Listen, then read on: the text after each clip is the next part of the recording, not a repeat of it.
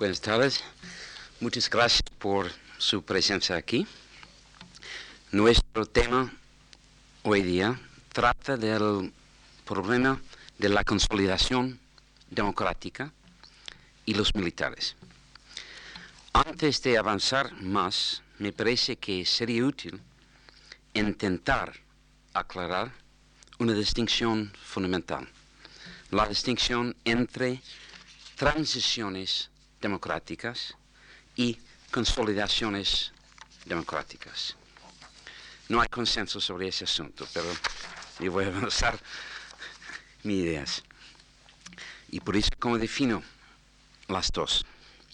Yo tengo interés especial en construir definiciones empíricas que pueden darnos la capacidad de evaluar si o no una transición democrática ha sido terminada y si o no una transición, una consolidación democrática ha sido terminada. Visto esto, yo defino una transición democrática como terminado cuando un gobierno viene al poder por el resultado de una votación popular y libre y cuando este gobierno tiene capacidad soberana de generar nuevas políticas y cuando los poderes ejecutivos, legislativos y judiciales generados por la nueva democracia no tienen que compartir el poder de jure con otros cuerpos. Obviamente, utilizando esta definición, podemos decir que muchas transiciones nunca son terminadas, aunque un nuevo régimen autoritario no asume el gobierno. Estos entonces son casos normalmente de liberalización, pero no de democratización. Uno de los tipos más comunes de transiciones democráticas nunca terminadas. Son los casos donde, como en Guatemala, las decisiones sobre el uso de la fuerza en el gobierno y las decisiones políticas más importantes estaban directamente sujetos a organizaciones militares y estas organizaciones todavía tienen la capacidad de mantener de jure tantas prerrogativas que el gobierno electo no tiene soberanía para hacer política porque tiene que compartir el poder con los militares. Uno de los grandes debates conceptuales en el mundo teórico ahora es qué significa la consolidación democrática. Hay algunos teóricos importantes, como Leonardo Molino y Felipe Schmitter, que tienen definiciones que tratan de numerosas características que ellos piensan son importantes para una cualidad alta de democracia. Pero estas, estas características son tan numerosas y tan altas que hay muy pocos países en el mundo que satisfaguen sus definiciones de una democracia consolidada. Por otro lado, yo soy partidario de una definición de la consolidación democrática más limitada, pero que combina una dimensión del comportamiento de grupos importantes una dimensión de las actitudes de la población y una dimensión de las estructuras de decisión. Desde el punto de vista del comportamiento, un régimen está consolidado cuando no existen instituciones ni grupos importantes de carácter nacional que gasten recursos significativos tratando de crear un régimen no democrático y cuando las fuerzas prodemocráticas no participan en prácticas que Juan Lins designa como semileal.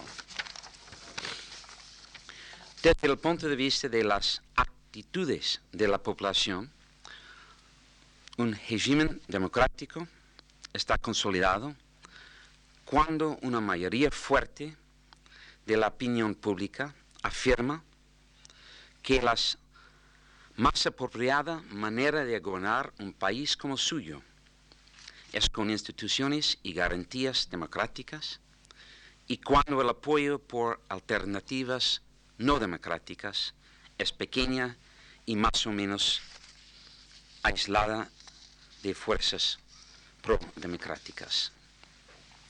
Y finalmente, desde el punto de vista de estructuras de decisión, un régimen está consolidado cuando no hay dominios significativos de poder que impiden a las políticas públicas ser determinados, determinadas por las leyes, los procedimientos y las instituciones que han sido producidos por el nuevo proceso democrático.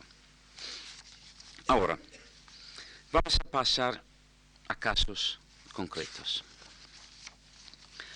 Yo formo, yo formo parte de un grupo con mis colegas Víctor Pérez Díaz, de aquí, Leonardo Molina, de Italia, Juan Lenz, Felipe Smetter, Gianfranco Pasquino y otros, que están estudiando las transiciones democráticas en España, Portugal y Grecia, y las transiciones en América Latina, especialmente en Brasil, Argentina, Uruguay y Chile, y vamos a estudiar las transiciones en Europa del Este.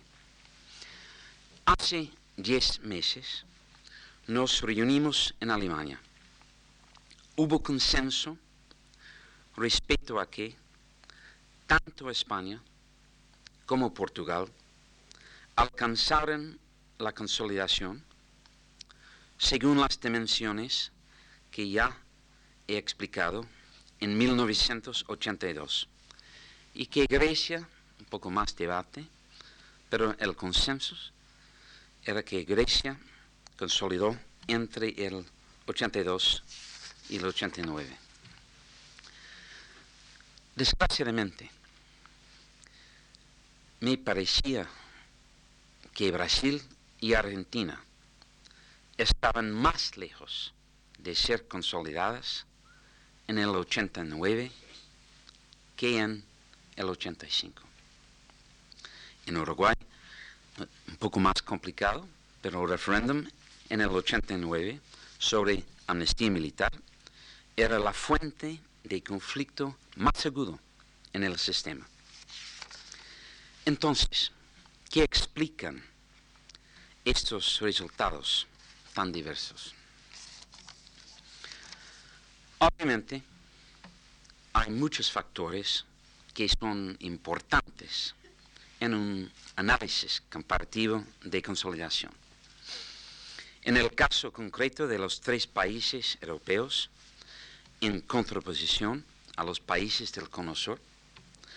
Los países europeos están en el mercado común, sus economías no están tan distorsionadas por la crisis mundial de deuda y todos tienen sistemas parlamentarios que, como yo he argumentado último martes aquí, les proporciona alguno algún grado importante de flexibilidad institucional y poder de coalición de partidos.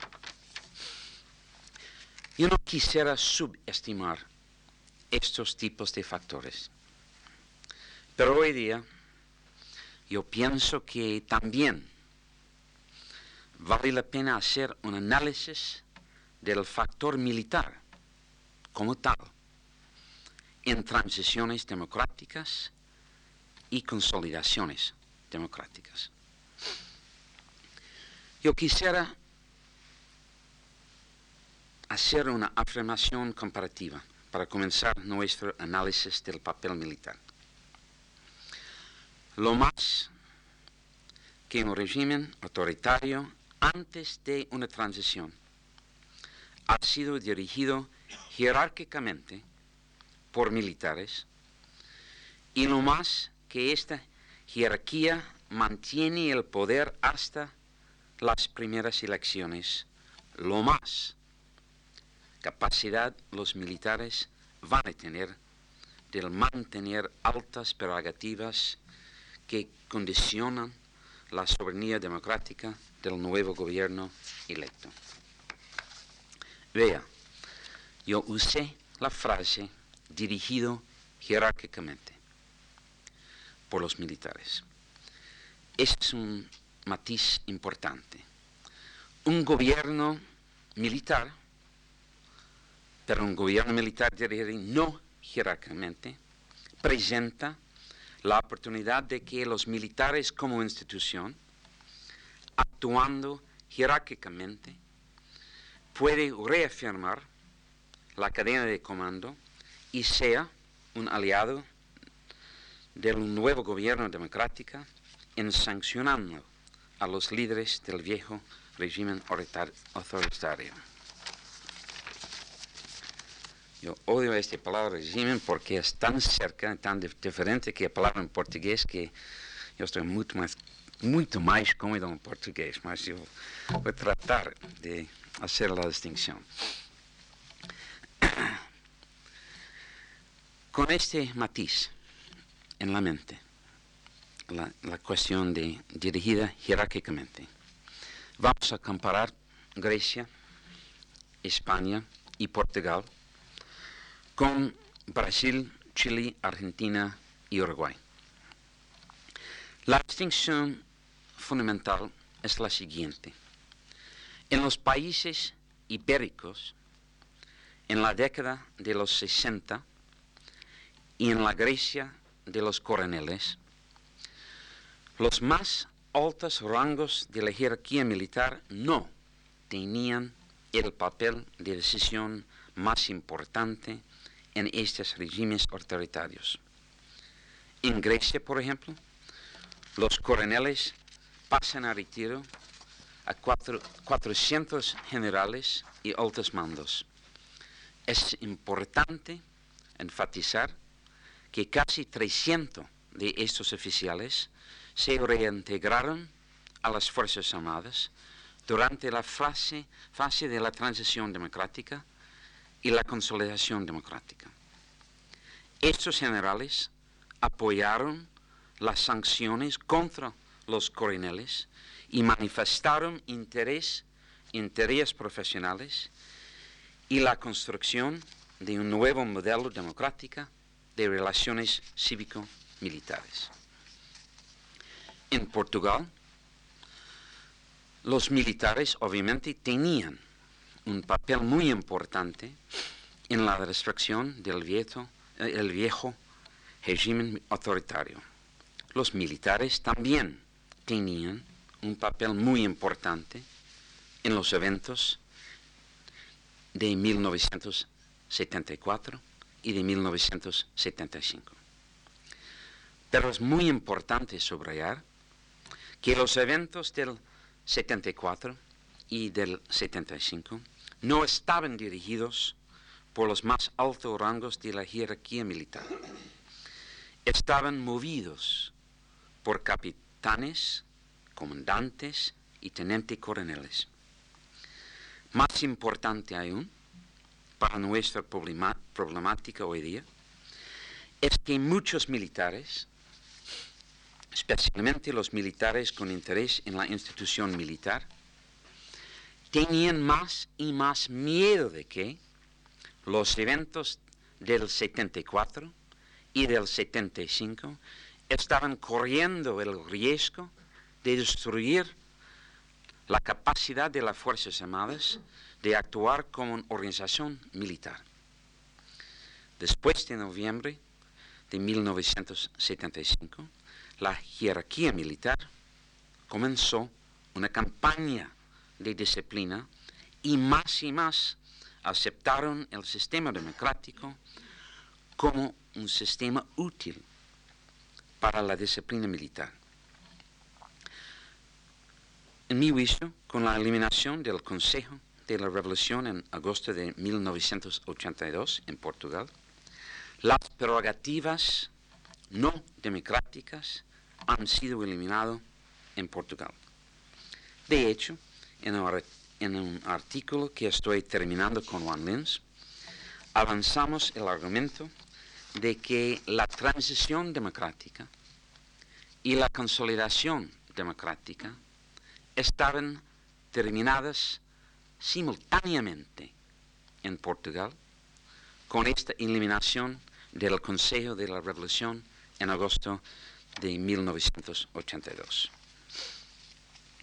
En España, obviamente, los militares eran un factor importante del régimen autoritario de Franco, pero estudios del, sistema de hacer decisiones claves en las últimas dos décadas de Franco, de Juan Lins, de dos profesores aquí, José Antonio Almeida ah, y Fernando Rodrigo, pero también de Felipe Agüero, de Rafael Bañón, todos, todos llegan a la conclusión de que en términos comparativos, los militares españoles no dirigieron el régimen autoritario en, el 60 y el 70 aquí en España. Ahora, vamos a, comparar estas condiciones iniciales militares en Grecia, Portugal y España con las condiciones iniciales militares en Brasil, Argentina, Uruguay y Chile. Para nuestra problemática hoy día podemos hacer tres observaciones. Primero, y lo más importante, ninguno de los regímenes autoritarios en Europa del Sur estaban dirigidos por la jerarquía militar como institución. Pero en contraste, en América del Sur, todos, todos los regímenes autoritarios en Brasil, Argentina, Chile y Uruguay estaban dirigidos por la jerarquía militar. Aunque General Pinochet tenía autonomía importante, la Junta Militar siempre sigue siendo importante también.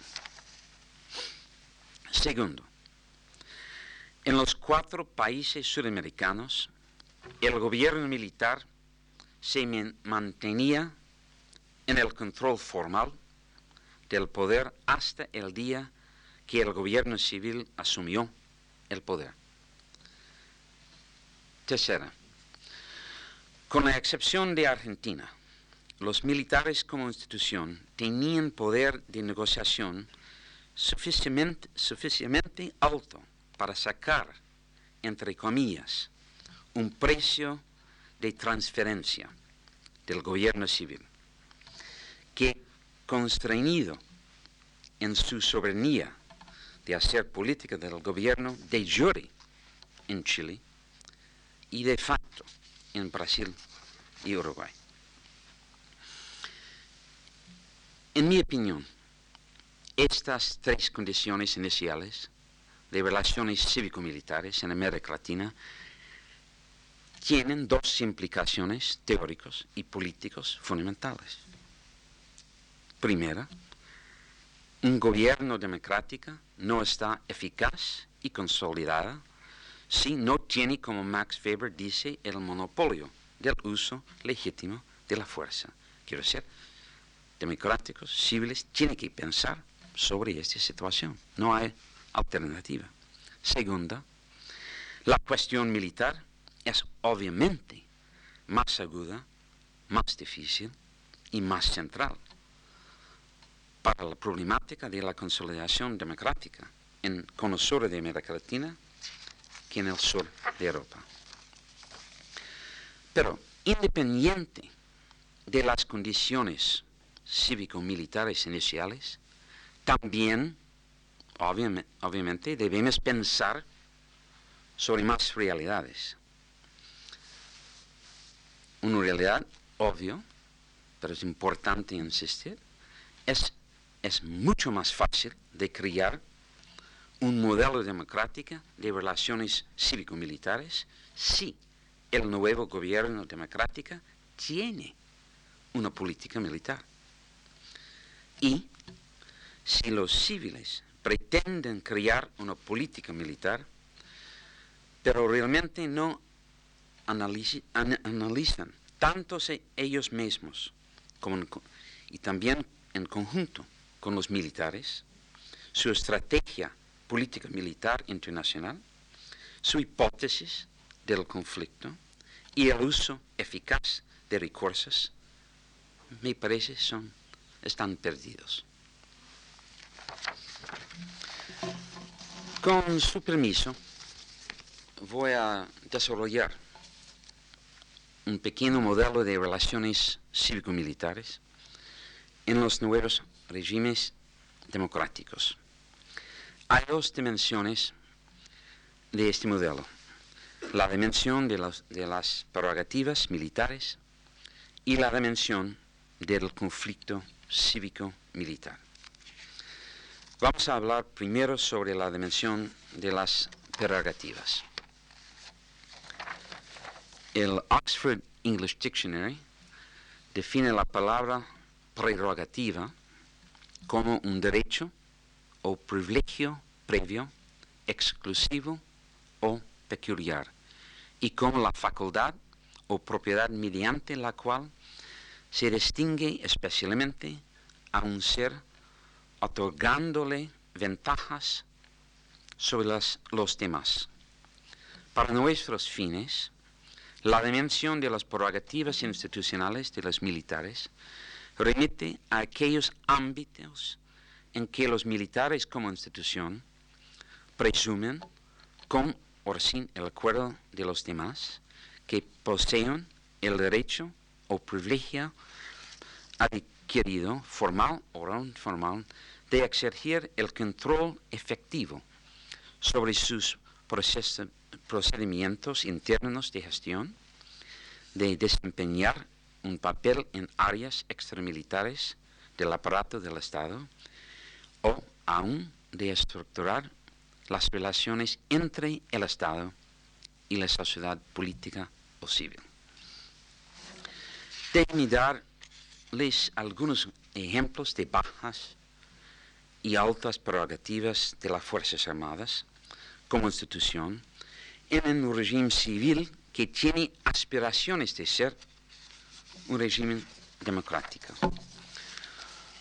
Un ejemplo de una prerrogativa, podemos ah, hablar sobre qué dice ah, la Constitución, sobre el papel independiente de las Fuerzas Armadas en el sistema político sancionado por la Constitución.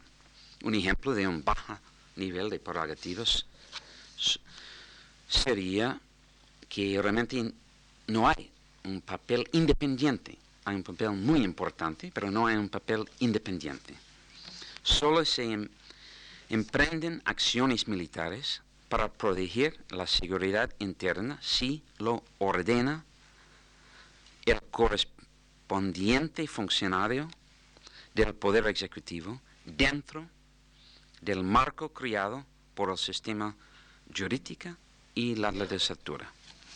Un ejemplo de una alta prerrogativa sería cuando la Constitución asigna a las Fuerzas Armadas una responsabilidad primordial en el mantenimiento de la ley y el orden internos y les confiere amplia, amplia libertad de decisión, y eso es importante, para determinar cuándo y cómo cumplirla es casi en la mayoría de los casos en América Latina, es mucho más parecido esta dimensión, alta prerrogativa sobre esta dimensión.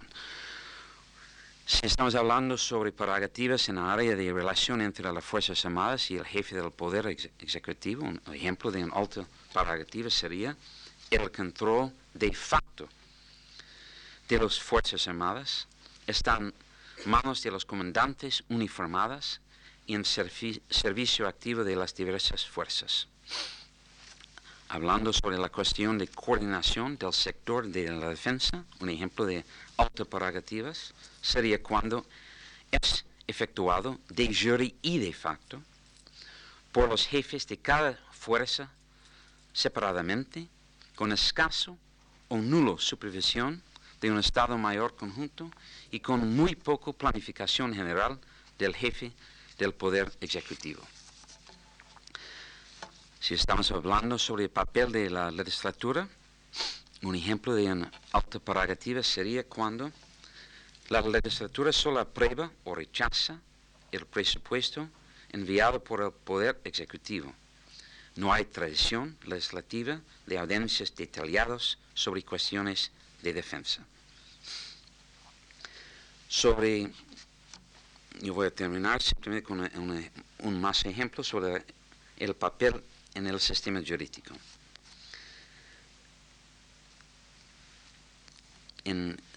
cuando hay bajas prerrogativas, las Fuerzas Armadas carecen prácticamente de atribuciones jurídicas fuera de las que corresponden a transgresiones internas de disciplina militar, rigurosamente definidas.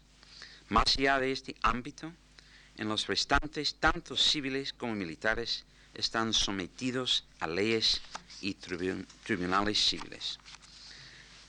Ejemplo de alta prerrogativa sería las leyes relativas a la seguridad nacional abarcaran amplias esferas de la sociedad civil y la sociedad política.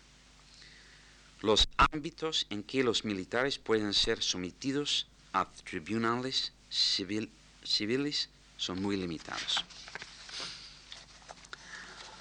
Ok, desde el punto de vista empírico, cualquier de estas prerrogativas militares pueden ser cuestionadas por el nuevo gobierno civil. Si los militares oponen firme resistencia al intento de un nuevo gobierno democrático por reducir dichos prerrogativos, esa resistencia se reflejaría en la dimensión del conflicto. No obstante, analíticamente resulta útil distinguir esta dimensión del conflicto de la dimensión de las prerrogativas, ya que en una nueva democracia pueden establecerse diferentes relaciones entre estas dos dimensiones. Utilizando las dimensiones de las prerrogativas militares y la dimensión del conflicto cívico-militar, podemos hacer un esquema visual.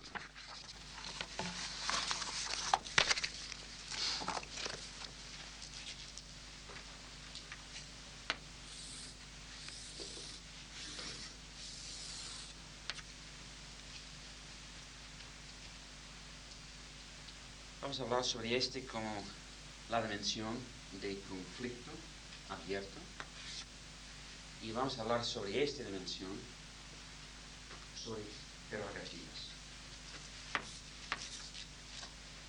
Obviamente podemos tener bajos, bajo conflicto y bajo prerrogativas. Este sería, a mi juicio, si estamos pensando sobre estas dos dimensiones, este realmente es el lugar de control civil, bajo prerrogativas y bajo control. Pero podemos tener una situación de bajo, bajos conflictos, pero muy altas prerrogativas, difícil, pero eso sería aquí.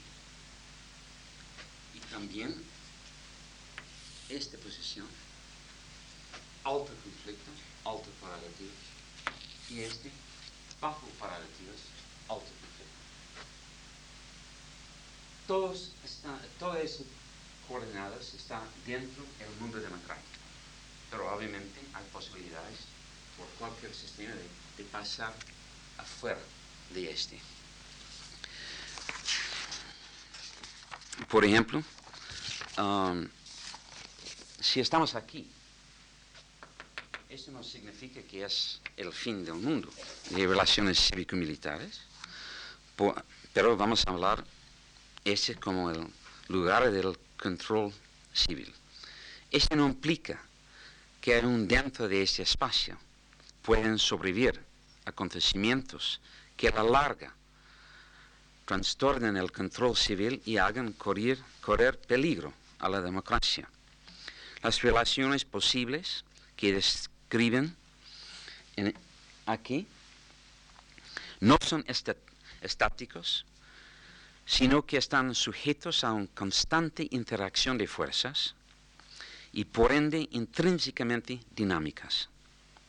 A ninguna democracia en el mundo debe considerársela teóricamente o empíricamente inmune a la crisis que eventualmente pueden trastocar un modelo de control civil hasta entonces consolidado. Sin embargo, afirmar que existe control civil no es, en modo alguno, trivial. Significa que el modelo vigente, tal como es reconocido por los militares y por los líderes democráticos, no presenta fuentes independientes de inestabilidad para el funcionamiento de la democracia. Al sector del ángulo inferior derecho le vamos a llamar acomodación civil desigual. Desde la perspectiva de la teoría democrática, una sociedad en esta posición tiene importantes puntos de vulnerabilidad debido a los poderes estructurales latentes de los militares como consecuencias de la gran cantidad de prerrogativas que poseen.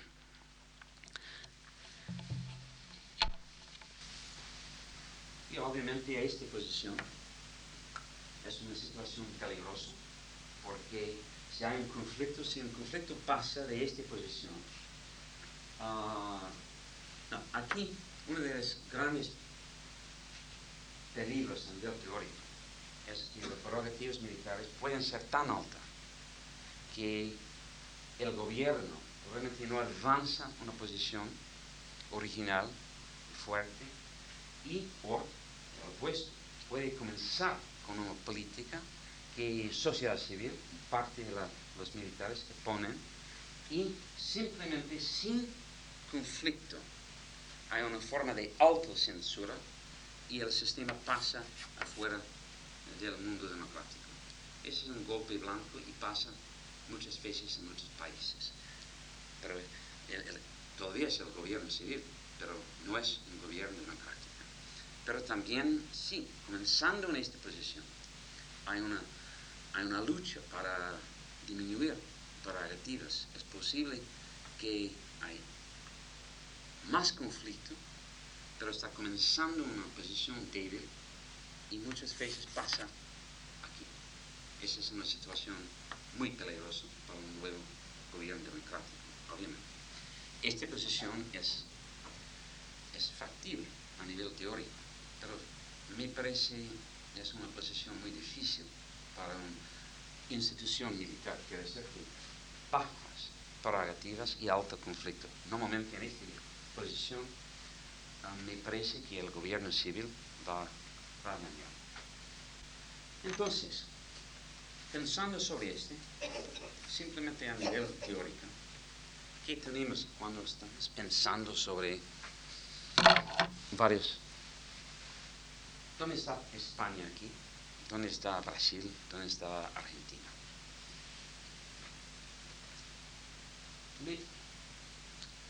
España comienza con menos prerrogativas que los otros, pero pasa, obviamente,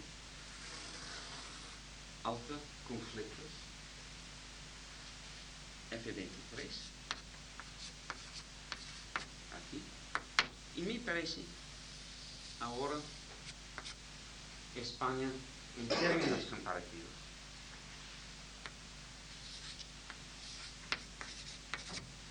está aquí Argentina Brasil, Uruguay, Chile, todos están comenzando con mucho más parálisis, mucho. Y Argentina, dado la cuestión de Malvinas y la posición de, Alfonsín, una, comienza aquí, pasa aquí, pero a mi juicio, este fue más o menos 86, estamos aquí. Brasil, Brasil, yo soy especialista sobre Brasil y para mí fue una sorpresa de pensar sobre este para Brasil, porque Brasil comienza aquí y después de cinco años ha pasado aquí. Quiero decir, probablemente Brasil sigue siendo en una posición de, para usar una otra frase en inglés, preemptive capitulation. Los civiles están, antes de pensar de cualquier conflicto, realmente es una rendición anticipada. Uh, pero vamos a hablar, y Chile, es difícil de decir, pero Chile está fuera. Chile está comenzando después de la inauguración, pero Chile está aquí. Chile realmente está afuera. Entonces, vamos a analizar un poco qué explica esta variación dramática en varios países.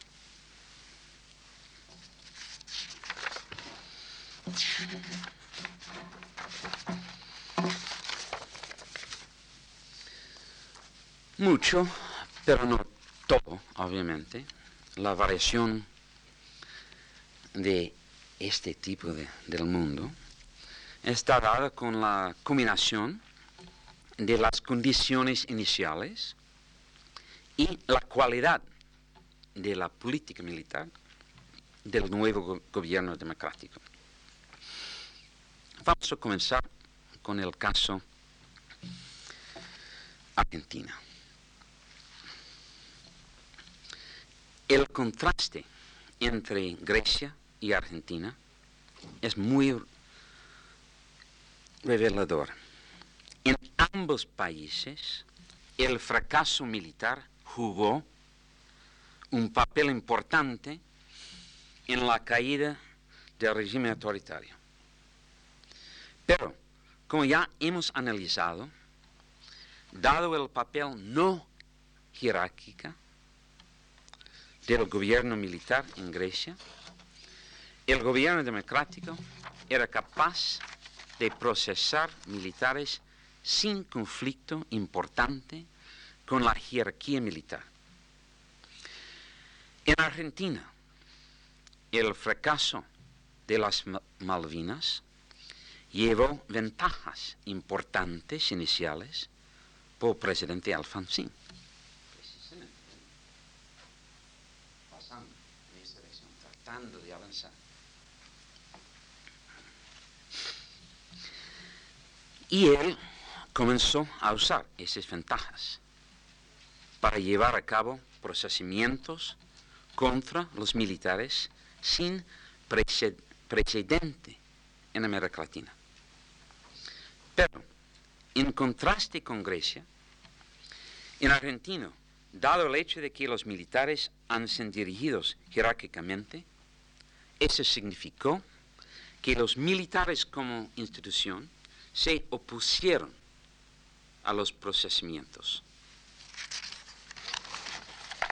Tres veces hubo rebeliones contra el presidente Alfonsín y tres veces la jerarquía militar no usó de la fuerza para reprimir las rebeliones y apoyar al gobierno democrático. Pero también yo quisiera observar, con todo respeto a la figura de Alfonsín, que él realmente no tenía una política militar integral. Él nunca tenía una política militar que buscase aliados profesionales militares para apoyar a su gobierno democrático y a las reformas militares.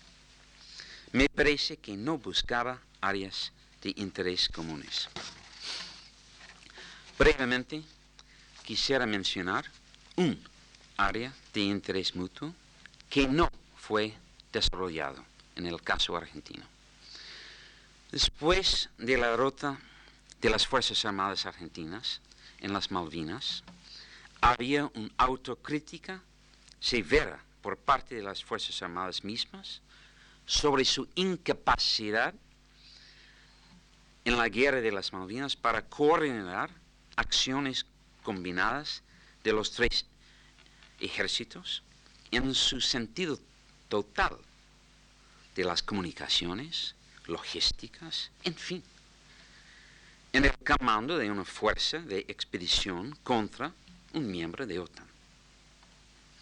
A mi juicio, esta autocrítica profesional presentó al presidente Alfonsi una área de posible interés mutuo con algunos, no todos obviamente, pero con algunos profesionales importantes de las Fuerzas Armadas. Pero para desarrollar, desarrollar este tipo de oportunidad, el presidente y sus aliados civiles más importantes y algunos jefes militares tienen que tener una política militar global con elementos positivos sobre funciones militares y no tenían. El contraste entre España y Argentina es importante y hay muchos especialistas sobre España aquí, yo no soy, pero para mí es una, un, caso muy, muy interesante y especialmente en los últimos cinco años.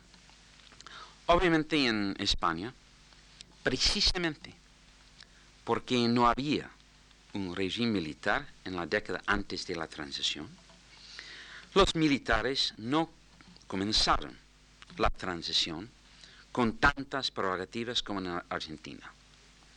Pero también me parece que los gobiernos democráticos españoles tenían una política militar que tenía en cuenta intereses mutuos, legítimas y democráticas no tantos, no con tantos los militares, pero sí con algunos sectores importantes de las Fuerzas Armadas.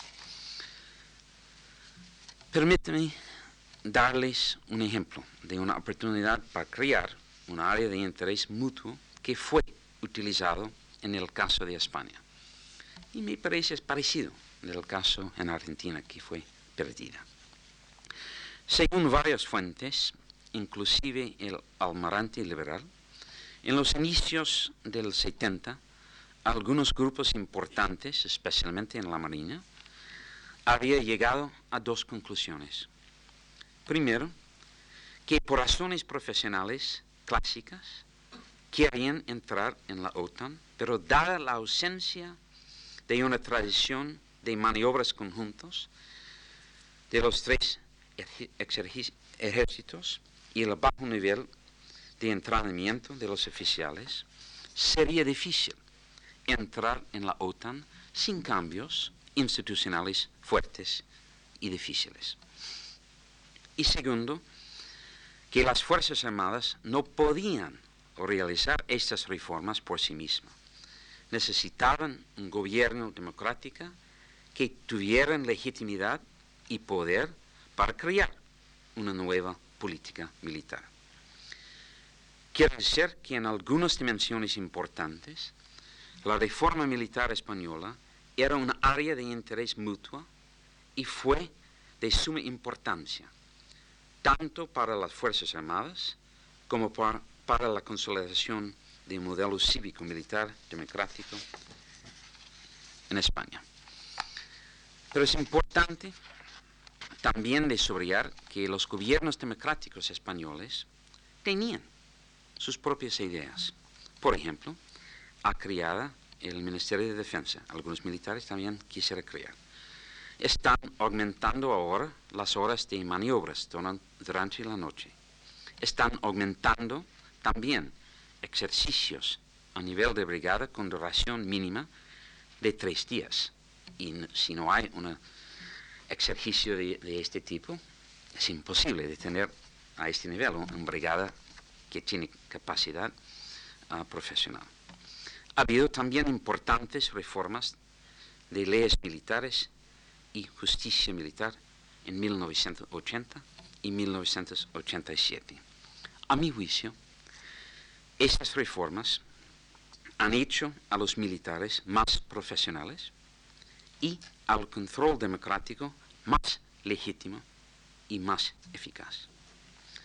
Obviamente, es un trabajo constante de creación de una política militar. En contraste con España, Brasil tenía un régimen militar desde 1964 hasta el 1985. El primer gobierno civil entonces comenzó gobernando en un contexto de prerrogativas militares mucho más altas que en España. Pero peor, peor. En Brasil había una ausencia total por parte de los civiles de una política militar. Esa es esta cuestión de este famoso preemptive capitulation. Este significó que la consolidación más importante en el primer gobierno civil entre 1985 y 1990 fue la consolidación de las prerrogativas excepcionales de la época 64 a 85. Quiere decir que prerrogativas que antes parecían excepcionales, casi ahora tienen carácter de normalidad. Había una mayoría en la Asamblea Constituente para semiparlamentarismo, más los militares dicen no y no hay. El presidente Kohl decía que quería pensar sobre el ministro de Defensa Civil, pero sigue con los tres ministros militares del Ejército de Tierra, de la Marina y del Aire en su gabinete. Pero el presidente Collard tiene un éxito preliminar que me alegro mencionar. Ha eliminado el poderoso Servicio Nacional de Informaciones. Todavía es demasiado temprano, después de dos meses, de evaluar si o no el Servicio de Informaciones del Brasil vamos a observar ah, no, si el eh, Servicio de Información del Ejército va a observar estas funciones o no. Pero si estamos analizando otras dimensiones, notamos que el Congreso hasta ahora no tiene papel ninguno de supervisión en los tres áreas nucleares militares que siguen siendo autónomos.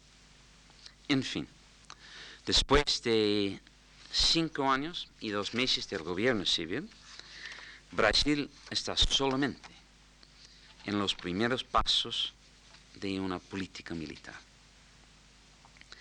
Voy a terminar mi conferencia con algunas reflexiones sobre Chile. Yo afirmé antes que podíamos hablar de consolidación democrática cuando el modelo político en el país y sus partes componentes son democráticas. Y si estamos hablando de relaciones cívico-militares, esto implica que el modelo cívico-militar es democrático y también que este modelo no es una fuente de contestación y conflicto militar.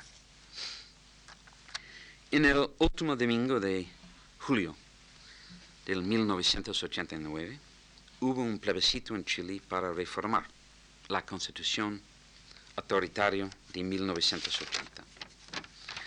No cabe duda que algunas de estas reformas eran importantes, Pero a mi juicio, el papel militar en la Constitución reformada todavía no es aún un modelo democrático y por eso va a representar un obstáculo, no total, no imposible, pero un obstáculo real que tenemos que pensar para ambos la transición democrática y la consolidación democrática. ¿Por qué? Cinco puntos importantes. Primero, a pesar de las reformas del plebiscito, los cuatro miembros de Junta Militar, los jefes de los tres ejércitos y el jefe de los carabineros, tienen el derecho constitucional mantener sus cargos por ocho años más, quiere decir, durante los primeros dos gobiernos civiles. Segundo, después de este ocho años, el presidente civil puede seleccionar cada jefe de una lista de tres. Pero después de, este, de una selección una vez, este comandante es inamovable. Tiene tenure. Tercero, las reformas constitucionales del 89 han creado un puesto más en el Consejo de Seguridad Nacional. Ahora son cuatro civiles y cuatro militares. Pero seis de los ocho eran nominados por Pinochet. Y este Consejo de Seguridad Nacional tiene dientes. Era un consejo que existía en Uruguay, pero no tiene tantos dientes.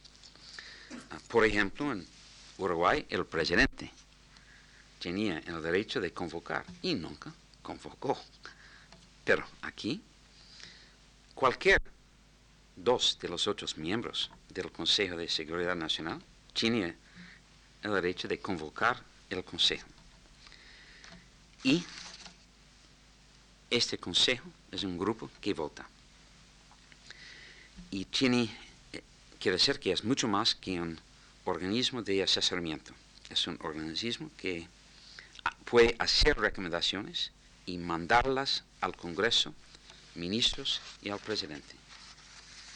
Cuarto, todavía está en la eh, Constitución que las Fuerzas Armadas tienen la finalidad constitucional de garantizar las instituciones. Según bastantes declaraciones especialmente por parte de Pinochet. Después de la reforma constitucional, es obvio que para muchos jefes militares su deber de garantizar la Constitución implica que son el cuarto poder de la Constitución. Pero quinto y último, el poder es siempre relacional. La dialéctica de expansión del poder democrático civil, la búsqueda de cómo crear poder civil y la reacción de las prerrogativas militares ahora van a entrar en una nueva fase con el presidente Patricio Alwin. Ojalá que Patricio Alwin tenga una política militar global mejor que Argentina o Brasil, porque está comenzando en condiciones iniciales, iniciales más difíciles. Gracias.